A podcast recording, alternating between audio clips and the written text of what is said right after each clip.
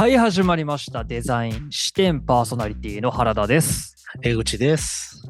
お願いします。ね、シーズン7の2。はい。まあ前回はね岡本太郎編でお送りしておりますけれども。うん。はい。前回はあの、岡本太郎さんのことだったり、まあ、あの、うん僕らが実際にね、あの、展覧会に行って、うんえっ、と、感じたことだったりとか、うんうんうんあと、やたら図録を褒めてみるとか。う んまあ、ぶぶっちゃけいいんでね。そうですね。ぶっちゃけいいんで、まあ、あの、嘘で、嘘偽りはないんですけども、うん。はい。このね、シーズン7の2は、まあ、ちょっと作品についてもうちょっと触れていきたいなと思ってまして、はい。岡本太郎さんは、まあ、あの、今回の展示は、うん。そうだな、7割ぐらいは平面作品うんうん。が多いですね。確かに。うん。はい。だけど、一方で、まあ、立体物もそれなりにやってたりとか、えーっと、まあ、その一番有名なものが多分、えっと、太陽の塔だと思いますし、えーっと、平面の仕事で一番おあの有名なのが明日の神話っていう、はいはい。えーまあ、シーズン7の1でもちょっと触れた、渋谷駅に飾られてる大きい絵なんですね。うんうんうん、で、その他にも、まあ、いろんな仕事を実はしててですね、まあ、パブリックアートって呼ばれる部類の仕事がやっぱり多いんですけど、なんかまあ、例えば建物を建てるときに、はい。えっ、と、この部分に絵を描いてくれだとかうん、うんうんあの、ここに飾るオブジェを作ってくれだとか、うんうん結構やっぱりまあ、公共スペースにはい。置かれるものっていうのが結構多いなって感じはしてて、うんうんうんで、あとはですね、僕はあの、全然知らなかった仕事としては、えっ、と、1967年、これ今図録見ながら言ってます。1967年に、えーベトナムへ戦争に反対する市民運動隊、ベトナムに平和を市民連合っていう、はい。えっ、と、まあ、市民団体が、うんワシントンポスト市場、ワシントンポストの、えー新聞に広告を出したんですね。はい。で、ストップ・ザ・キリング、ストップ・ザ・ベトナム・ウォーうんということで、まあ、えっと、殺すなと。で、ベトナム戦争をやめろみたいなことを、うんえっと、新聞の一面広告に出すんですけど、そこに、えっと、この市民団体が、えっと、岡本太郎に依頼をしてですね、殺すなっていう日本語を書かせるんですね。うん。いわゆる、まあ、書道みたいな。感じのやつがうんバーンと載ってて、はい。これすごいなって思って、うん、こんな仕事もやってたんや、だったり、当時の切り抜きが多分展示されてましたよね。そうです、そうです、そうです、そうです。それとかね、うんそれとかね、あとあのー奈良、あ、奈良じゃ名古屋のうん。はい。お寺のうん。鐘を作ってほしいってことで、ああった。うん。これも、これもありましたね。これも、逆に岡本太郎さんによく頼んだなっていうか、いや1960思いました、それ。そう、65年のお寺の鐘なんですけど、すげえファンキーで、トゲトゲなんですよ。そうっすね。どんな仕事やねんとか思ったんですけど。しかもなんか今の僕の、今の僕の解説、完全に語彙力失ってますけど、トゲトゲなんですよ。いや、ほんまにトゲトゲでファンキーですよね、あれ。そう、トゲトゲでファンキーで、実これぜひ見ていただきたい。そう、これ使ってたんかなっていうか、まあ使ってたんでしょうけど、すっげえなと思って、あの、発注者側の、発注者側のなんかね、心意気の凄さよ。これは岡本太郎さんにお願いしようってなったんでしょうね。ねえ、すげえなと思って。あとなんかね、僕はやっぱ立体作品結構気に入っちゃって、っていうかまあ、はいあのーやっぱり立体の人でもあるので、うんあのー光る彫刻っていう、はい。えっ、と、照明器具が1967年のものが展示されてるんですけど、はい。もうさっきと一緒で、トゲトゲなんですよ。うねうねトゲトゲしてて。で、何かしら多分意味はあるんでしょうけど、はい。これを僕らが推測で当てるのはかなり難しい。うん。ただ、そのおぞましさとか、なんか生命的な強さみたいなものは、はい。もう感じるのは容易やなとうん。思うわけですね。そう。で、なんかまあ、他にもすごいいっぱいあって、どれやったかな、好きな。あの、カッパ像。カッパ像ありました。1981年、うん。カッパ像。うん。可愛いんですよ。はい。可愛いなんか、あの、なんていうんですかね、キャラクター感がすごいある。そうそうそうそうそう、ねなんかね、笑ってるんですけど、目に光はないので、はいはいはい。目はただの穴なんで余計不気味っていうね。で、口がこう後ろの方まで全周こう、あの裂かれているというかですね。鍋のなんか、蓋と器みたいなね、感じそういうの顔。そうそうそう。めっちゃ愛嬌があって可愛いんですけど、うん。これ生きてたらめっちゃ怖いのよなっていうかね。なんかその、なんて言うんでしょうね。恐ろしさの表現のうん。レイヤーをいっぱい持ってるなって感じがして、それがやっぱね、すごいなんかこう自分こんなん絶対考えられへんなっていうものをすごいたくさんやってたり、はい。あとあの家具ですよ、家具。ああ、家具ね。実は、実は家具もやってる。で、はいはいはい。まあ代表作といえば、座ることを拒否する椅子っていうね。これもう笑っちゃうでしょ。性格歪みすぎやろって思いましたけどね、あれ見たとそう。あれ見たときね、き。うん。なんていうんやろな、アナーキーっていうか、うん。なんかね、もう自分のこう主張は絶対に曲げへんっていうか、どんな依頼が来ても俺は俺だみたいな。すごいなと思って、そのね、あの座ることを拒否する椅子っていうのはこう、うん顔面がこう、まあ、うんスツールなんですよ。ただのスツールなんですけど、顔面、その椅子それぞれが持ってる顔面がですね、はい。えーっと、立体で描かれてて、うんうんうんうんこれね、座ったら痛いんですよね。目的達成しすぎやろっていうのはもちろんあるし、そうですね。そうで、僕結構昔から好きなのは実はあって、手の椅子。ああ、こうこういう、こういうやつ。こう手手手がこうなってる。平うんを椅子に見立てたって形そうそうのね。そうこれはなんかね、昔本当に20年ぐらい前のブルータスカーさんに乗ってて、うーん。その時だから僕課題とかで椅はい子とか考えるわけですよ。20はい年はいはいはい近く前とかだったら。うんこの発想はないわと思って、こんなこと俺にはできひんわと思って、手のひらそのものを椅子にしてしまうっていうね。こうね。うんで、、多分ですけど、そんなに座り心地悪くないんですね。うんうんうんうん。包み込んでくれるような感じのね、そうそうそう手そう。のひらが。うん。で、あの、岡本太郎さんなんかいいなって思うのは、はい。あの、合理性に対してね、完全に反発してるんですよ。はいはいはいはいはい。だけど結構その、さっきの座ることを拒否する椅子以外は、うん。最低限ちゃんと使えるようにデザインされてて、なんかそこのなんか人間らしさみたいなとか僕感じちゃうんですよね。なるほどね。そう。なんか椅子って言われて絶対こんなん座られへんやろみたいな椅子とか出してくるんやったら、なんかもっと尖りきってんなと思うんですけど、その、なんかこう手の形の椅子も座れちゃうし、うん。紐の椅子とかは、なんやったらまあまあいいデザインなんですよね。いい仕事してんですよ。はいはいはいはい。紐をこう張り巡らせて、そこに座らせるっていうね。ちょっと座面と背面をね、紐そうそう紐で作るっていうやつね。そう、なんかね、うん結構逆に言ったらバウハウスっぽくないこれみたいな。ああ、確かに言われてみたらそうかも。そうそう。なん、かね、こう素材と構造との対話みたいな、うん。なんかそんなんとかね、感じちゃって、うん。時計とかももっとなんかめちゃくちゃになっててもおかしくないのに、ちゃんとこう12個モチーフがあって、ちゃんと時計として機能させてるんやなとかね。なんかそういうのがこう結構岡本太郎さんのなんか面白いとこやなと思って。確かに確かに。そう、そうなんですよ。ほんで、あの、極めつけは、これ僕はい昔から、僕昔から知ってたんですけど、うん。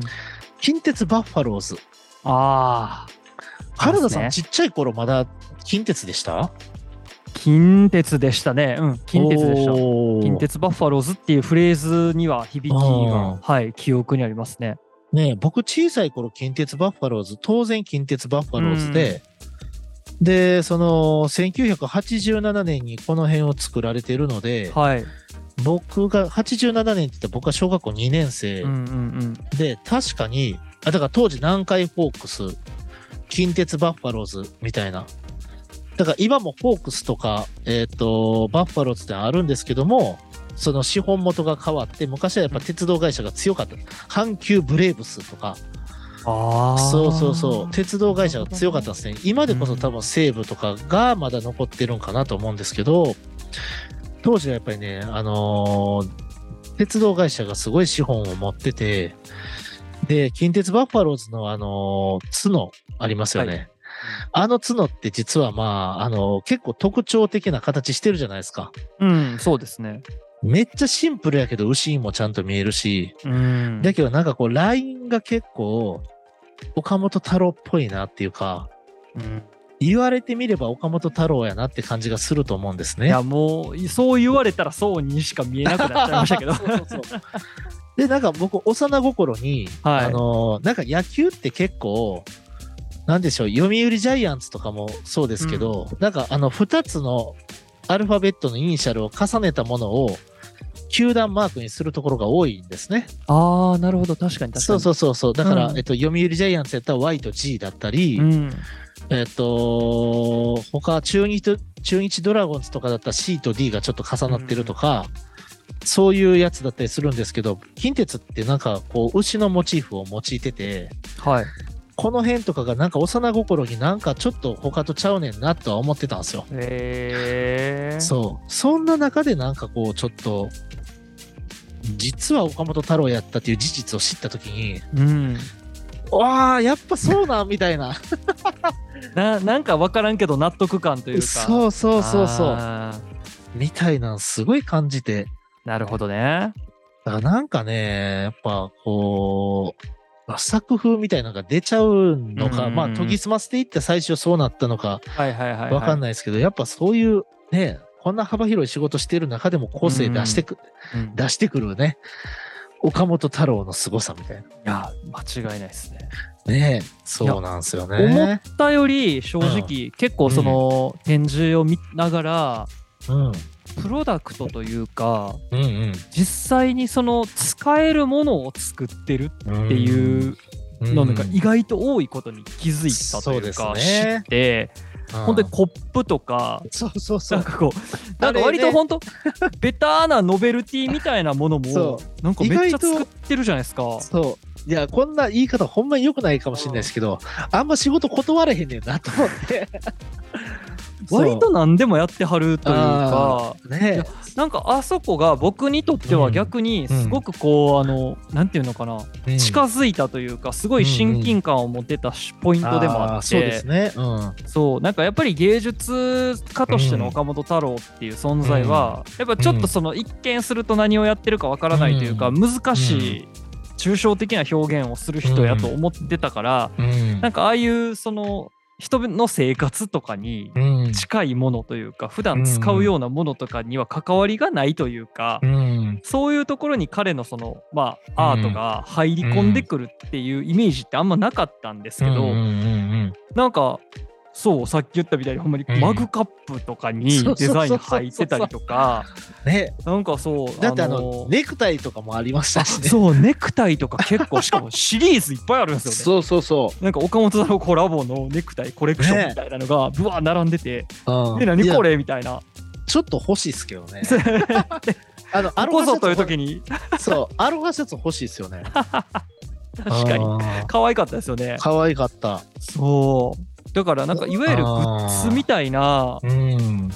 なんかそんなことしはるんやと思ってそう。で、なんか岡本太郎の他の本とかにも結構書いてるんですけど、まあそのお茶の間に、うんお茶の間って言い方良くないですね。大衆にちゃんとその芸術のことをどんどん伝えて、で、あの、いわゆるまあ芸術リテラシーを上げていくんだみたいな気持ちも結構あったりとかして、こうほら、デザイン視点と目的は一緒っすよい。やそうなんですよ だから結構で通ずるものがあるというか、うん感じることがすごくあってね芸術家やけどこういう活動を通しての、うんなんか人に知ってもらう機会っていうことに対しての、なんかえ。うん。変なプライドじゃないけどやっぱ、うんうん。なんかアーティストとしてなんかこう、うんそういうことを僕はしないみたいなそういう人なんかなと思ってたのが、あ意外とめちゃめちゃ大衆向けのことやるあ。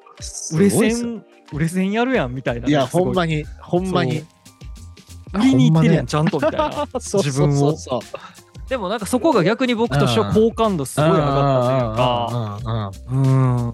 多分そん。なにねうん、生活苦しくなかったとは思うん。ですけど、と思いますよ。うん、いや、でも、ありとあらゆることやん。ねやっていうね、お寺の鐘から、うん、ネクタイから、アロハシャツから、これ言葉だけで上げてったらね、そうなんですよね。家具やら時計やら、これだけで上げてったらもう超売れっ子デザイナーですよ。いやーそうなんですよ。そう、でも全部ちゃんと岡本太郎なんでめっちゃおもろいですよね。そうそうそうそうそう。だからもうなんか一周回って可愛いが来ちゃってるから、そうですね。そうね。岡本太郎デザイン可愛いみたいな。うんうんうんうん。なんかねすごいなと思いましたね。うんうん、なんかね。だからなんだかんだやっぱし一番シリアスなのは絵画なんかもしれないですうんね。確かに確かに。んそうですね絵だからメッセージ性がすごい強いんで、うんやっぱりまあグラフィックアーティストなんやろうなって気はうんしましたね。はい。でね、あのーまあ、あのーちょっとここで若干の余談にそれるんですけど、その、さっき言ってたね、近鉄バッファローズのラインって、うん。まあ、岡本太郎っぽいみたいな話あったじゃないですか。はい。で、あのー実際に太陽の塔にも描かれてる、この赤いね、ここのマーク、胸元のはい。マークだったりとかも結構岡本太郎っぽいラインだったりとかってするんですけど、うんこれあのーえっとまあ同じ時代を生きたプロダクトデザイナーの柳総理さんっていう方がいらっしゃるんですね。はい。うん、で柳総理さんすごい有名でうん。で、まあ、日本でもすごいファンは多いんですけどそうん、あのまあ日本の工業デザインの父みたいな人でもあるんですけども、えっと、その方が作られてる、まあ今でも売ってるんですけど、まあバタフライスツールっていうスツールだったりとか、うん。あとあのフライパンとか、えっと、急須とかうん、スプーンとかいろんなものを作ってるんですね。はい。で、その方のラインってすごい実は独特で、うん。なんかちょっと、うん、岡本太郎の描くラインに僕が見ると結構似てる部分があって、で、実はまあ岡本太郎っていうのはパリにいたのもあるんですけど、ヨーロッパでの人気もすごいんですけど、はい。その、えっと、柳総理さんとかっていうのは、えっと、柳総理さんの食器だったり、椅子だったり、えーそうしたものは結構パリとかでは受けてて、うんすごいなんか長いこと売られてるんですね。はい。で、えっと、一回昔その柳総理特集のブルータスカーサーを読んだ時に、はい。えっと、それこそ本当に20年ぐらい前の本なんですけど書いてあったのは、その、ある、うん日本人とか東洋人が持つ独特のラインを持ってると。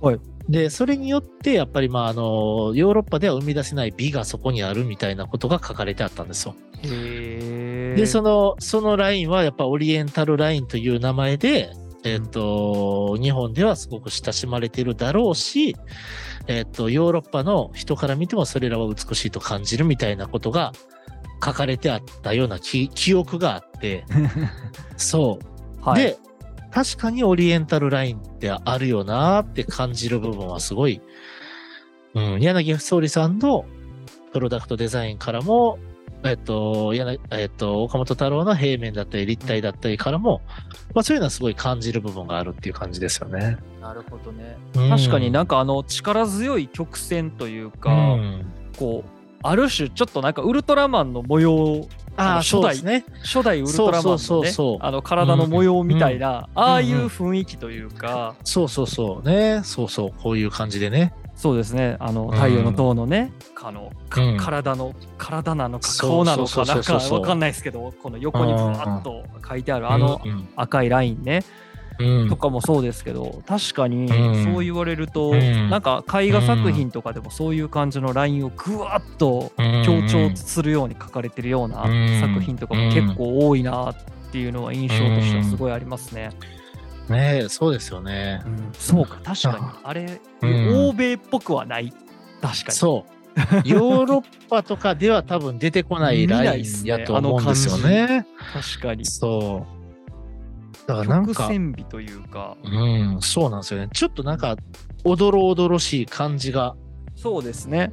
あるっていうか、でもそれが生命の表現だみたいなことを、えっと、太郎さん結構言ってるんですけど、なんかまあ人間って平面的なところ一箇所もないし、はい。なんか美しいカーブを持ってるに生き物ではあるけども、やっぱりまあうんこういうこう生々しい部分っていうかね、はいはい。生命が生命たる造形だったりうん色だったりみたいなところをこう、どんだけ表現するかっていうところから、なんかまあ、今にもそれが飛び出てきそうな感じのパワーを持ってるじゃないですか。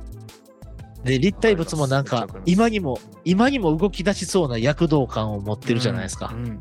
躍動感っていう言葉がすごくね、そうそうそう。うん。ぴったりなんですよね。なんか躍動してるんですよ。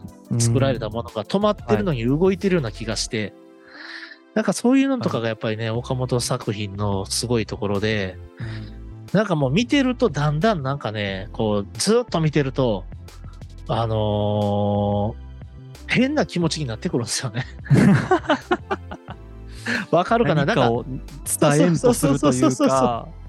あのー作品がこうちょっとなんかそうですね。多分作品ごとにいろんな意図であったりとか、多分解説とか読んだりとかすると分かるんだろうけど、何にもなしにまず空っぽで作品をパッて見た時のの、何を言おうとしてるか分からんけど何かを言おうとしてきてる感じってそうそうそう。なんか人一倍っていう言い方なんかな分かんないですけど他の作品他の方の作品とかに比べてすごくこうん。う分かりやすくないはずなのにうん分かりやすいことを何か言おうとしてるような感覚。そうそうそうそう。うんだからあの冒頭でね、僕が、はいあのアートって問いで、人間は生存本能において分からないものが目の前にあ来た時に一回それを観察して分かろうとするっていうことを言ったじゃないですか。はいはいはいはい。で岡本作品は生存本能に訴えかけてるレレベルでああ、なるほどね。はい。マジで分かんないんですよ。だけど気になっちゃうんです。理解そう気になるってことは理解しようとしてるってことなんで気になっちゃうんですよね。そあの最初の結構展示の最初の頃に書いてあった岡本太郎のそのうん。自分のアートに対するその考え方の話の中でなんかその対立とか矛盾をうん。なんか人は調和させようとすると。そうそう。だから自然とね。そうだからもううんぶつかってるものをうまくこう平たくしたりとうん。かこう滑らかにすることによってこう綺麗にしようとするところを私は強調しようとしてるみたいな。あえて対立してるところとか矛む盾き出してあえてこうぶつけようみたいな。むき出しにね。そういやー、そこなんですよ、かっこいいのは。その考え方ってやばいなと思っそういやて。だから僕はもう多分できないんですけど でもそれこそね佐伯雄三さんもそうだし。むき出してるんですよそうですね。でそうイースタンユースの吉野久さんもむしむき出してるんです。だからむき出してる人間が多分僕はすごい好きで憧れがあって。自分もそうありたいなって思って一生懸命やるんはやるんですけどまあむき出しきれてない部分があるっていうかね、んんなんかそんなんがやっぱりこうあーすげえってなってでそうですね。美術館出た頃には変なテンションになっても 何かに当てられた感じしますよね。すごく。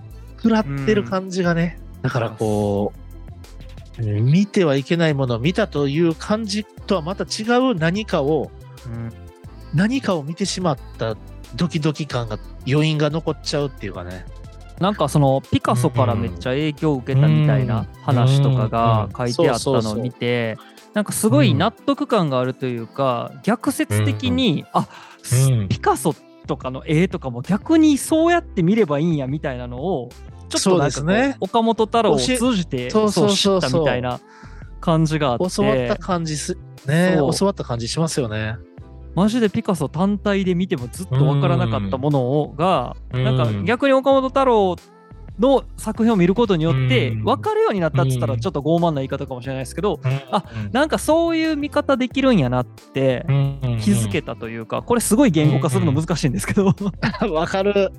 あのね全然まあこれアートの特性やと思うんですけど、うん言語化むずいんですよね。いや本当にそうですね。てかまあしてできてしまったら意味がないような気もしますし意味がなねい。そう。ん。でなんかそれってただの評論に過ぎないじゃないですか、うん、そうですね。そう。だからまあ本当に目で見て肌で感じて、触れるもんやったら触ってそうですね。そっから得られるものが何かっていうことを、うん。まあ推測していったり自分の中で答えを見つけたりとかしていくっていうのがアートかはないっていう楽しみ方としてね。うんでなんか気に入ったものとかがあれば飾ったりとか、僕がですね。ねいっぱいお、うん。あの太陽の塔を集めるかのごとくう、ね、でも実際プロダクトデザイナーの目線から見て、うん。うんその言ったらその岡本太郎の作り出すさっきの椅子の話とかもそうですけど、うなんか、ああいうのってやっぱ合理性を感じるんですか、うん、なんて言ったらいいん僕だろう。は、そうそう、僕はあの岡本太郎さん、うん。今回どんな印象を受けたかっていうと、うん。まずあの仕事はちゃんとされる方だなと思って、はいはいはいはいはい。はいで椅子の依頼は、うん。椅子って範疇は超えないんだなって思ったんです。あーなるほどね、だから最低限ちゃんと座って、うん。えっと、成立させるためにいろんな、多分作ってる段階でご自身も何回も座ってると思うんです。で世の中のコンテンポラリーアーティストの方は、えっと例えばミラノサローネに出展するっていう理由のために椅子を制作したりするんですけど、はい明らかに座れないものとかあるんですよ。もっと座れないものとか。はいはいはいはいそういうものから考えると、プロダクトデザインちゃんとした上で、作家性としての個性をその上に着せてるって感じがしまなした。るほどねうん。だからあえて椅子というまあ座ることを拒否する椅子はうんもはや椅子としての概念を超えてきてる感じはしますけど、はい。けどそれ以外のプロダクトに関しては確かにうん。なんかそうなんですよ使えるものというか、そういうそうそう。うん、座ること性を捨てないというか、うんそう、座ることを拒否する椅子も座れなくもないんです。まあそうなんですよね。痛いだけで。だから座れるもんやったら座ってみろだったり、まあ、なんやったらクッション引いたら座れるんで、その、そう、だからそのなんか、こう、コミュニケーションを生み出そうとしてる感じがうん。いいっていうかね、ただの干渉物に終わらせない感じが、うん。うん、岡本太郎のちゃんと仕事をするスタンスなのか、あとはまあ1960年代とかっていうと、まあまだまだ物資もそんなに豊かではないし、はい。きっと何かものを作るっていうことに対して、本当にこれは必要なんかどうかって問われてた時代の流れは組んでるはずなので、高度成長とはいえね、はい。あのーまだまだ貧しいご家庭もいっぱいあったはずだしその中でまあ、あの、ただの干渉の椅子とかを作ると、はい。叩かれた可能性も絶対あるわけですよ。うんうんうん確かに。今よりもちゃんとその辺はいくらアートとはいえこれはダメなんじゃないかっていううん一般の人の声の力はすごく強かったはずなので、そっちの圧力っていうのも可能性としてはなくもないかなと思ったりしましたね。なるほどああとなんか僕は冒頭で言った通り実ははい緻密,、緻密な人間やったんじゃないかっていううんのは、うんあの例えば立体物だったら360度どこから見てもバランスが取れてるんですよ。うんうんおどろおどろしいのに破綻がないんです。なるほどね。釣り鐘だったり照明器具だったり、家具もそうですけど太陽の塔もそうもちろんそうなんですけど、うん360度どこから見てもきっちりバランスが取られていてうん。なんかここ手抜いたなとかここなんかはしょったなみたいなことはまずないしはい。絵画もまんべんなく全体的にバランスよくいろんな要素を配置されてて、あのー例えばある作品で右半分ほぼ何もないのに左半分にガッて寄ってたりとかしたらはい。多分めっちゃ気になると思うんですようん。違和感として。でもそういうこう冷たい違和感みたいなのがなくて、あのー温かみがあって問いかけが向こうからわーって押し寄せてくる感じとかは、うん。その平面にきっちり収めるっていうことの、いわゆるまあ僕らでいう積み上げみたいなところとかを僕は感じて、なるほどね。うんはいなんか余白を変に残せへんっていうかね、はいはいはいはい。なんかそういうのとか、空いたところにはある程度強い要素をボンって置いたりとかっていうう、ん絵画家の岡本太郎のスキルとか配慮、おもんばかりだったりを感じたりとかすると、まあ、緻密かつちゃんと仕事をする人間なんだなって思ったりしますね。ねうん。なんかラフアンが結構最初ね、あのはいはい冒頭でもお話ししてましたけうんど、ありましたね。大きな作品も下書きしっかり書いてっていうのも、うん。すごいこう、うん当たりをつけてるうん。だけじゃなくて、そうそう。何をここに置くかって結構そのまんまうん絵にしてるなっていう印象があって、そうですよね。めちゃくちゃ考えてなんかそのそ勢いとか、うん。なんかこうその場の感情みたいなのを爆発させて書いてるような躍動感を感じさせるにもかかわらず、うん。うん。実はめっちゃ計算の上で成り立ってる。そう、そうなんですよね。あれはなんかこう 爆発だと言いつつめっちゃ計算して爆発してるみたいな、ね。うん。だからもうどの段階で爆発したんやろっていうね。そこですね。そこですね、そうなんかその辺はうん、うん結構前衛芸術家だと僕は思うんですけど、一個一個の作品をはい。発案の時に爆発させて、はい。緻密に送り届けてる感じはあって、そう。で、一方でじゃあ佐伯雄三さんは、はい。もう、あのー今俺がこの瞬間命削って書いてるんだっていううん。荒々しさを前面に出してて、そうっすねすごいなんかね、対比的っていうかね、なるほどねそんなんもうすごい感じちゃいましたよね。まあなんかそのどの段階で爆発してるのかっていうところをうんなんか見るっていうのはすごいなんか興味があるというか、うんあの結構作品見ながら考えさせられるポイントやなってのはそうです思いますね。よね。いや、うんほんまに。なんかね、やっぱ岡本太郎、そういうプロフェッショナルな部分も感じつつ、うんうんしかもね、ちゃんとアートのため社、社会のためにアートを広げるんだっていう社会意識みたいなところとかがすごいあって、民衆のヒーローって感じですよね。うん。ああでもまさにそんな感じですね。だからまあこれからちょっと見に行く人たちで、うん。これもし事前にね聞いてくださったた人たちがいたら、うぜひなんかうんその辺の、うん。なんていうかな文脈というかうん岡本太郎が何を訴えかけようとしていたのかうん。みたいなところ、うんただただ絵がすげえって見るんじゃなくてそうですね。なんかちょっとその辺のうんなんか裏側うん。のなんかこう思いであったりとかうん。意図みたいなところをうんなんかこうちょっと勝手に妄想でいいと思うんですけど、うんうん。なんかいろんな時代背景と結びつけながら見たりすると、うん。なんかすごい納得感があったりとかね。するんじゃないかなって、いや僕はなんか実際それですごい食らうことができたので。ほんまね、すごいすごかったですね本当に。ほんまになんかもう、食らってこいって感じですよね。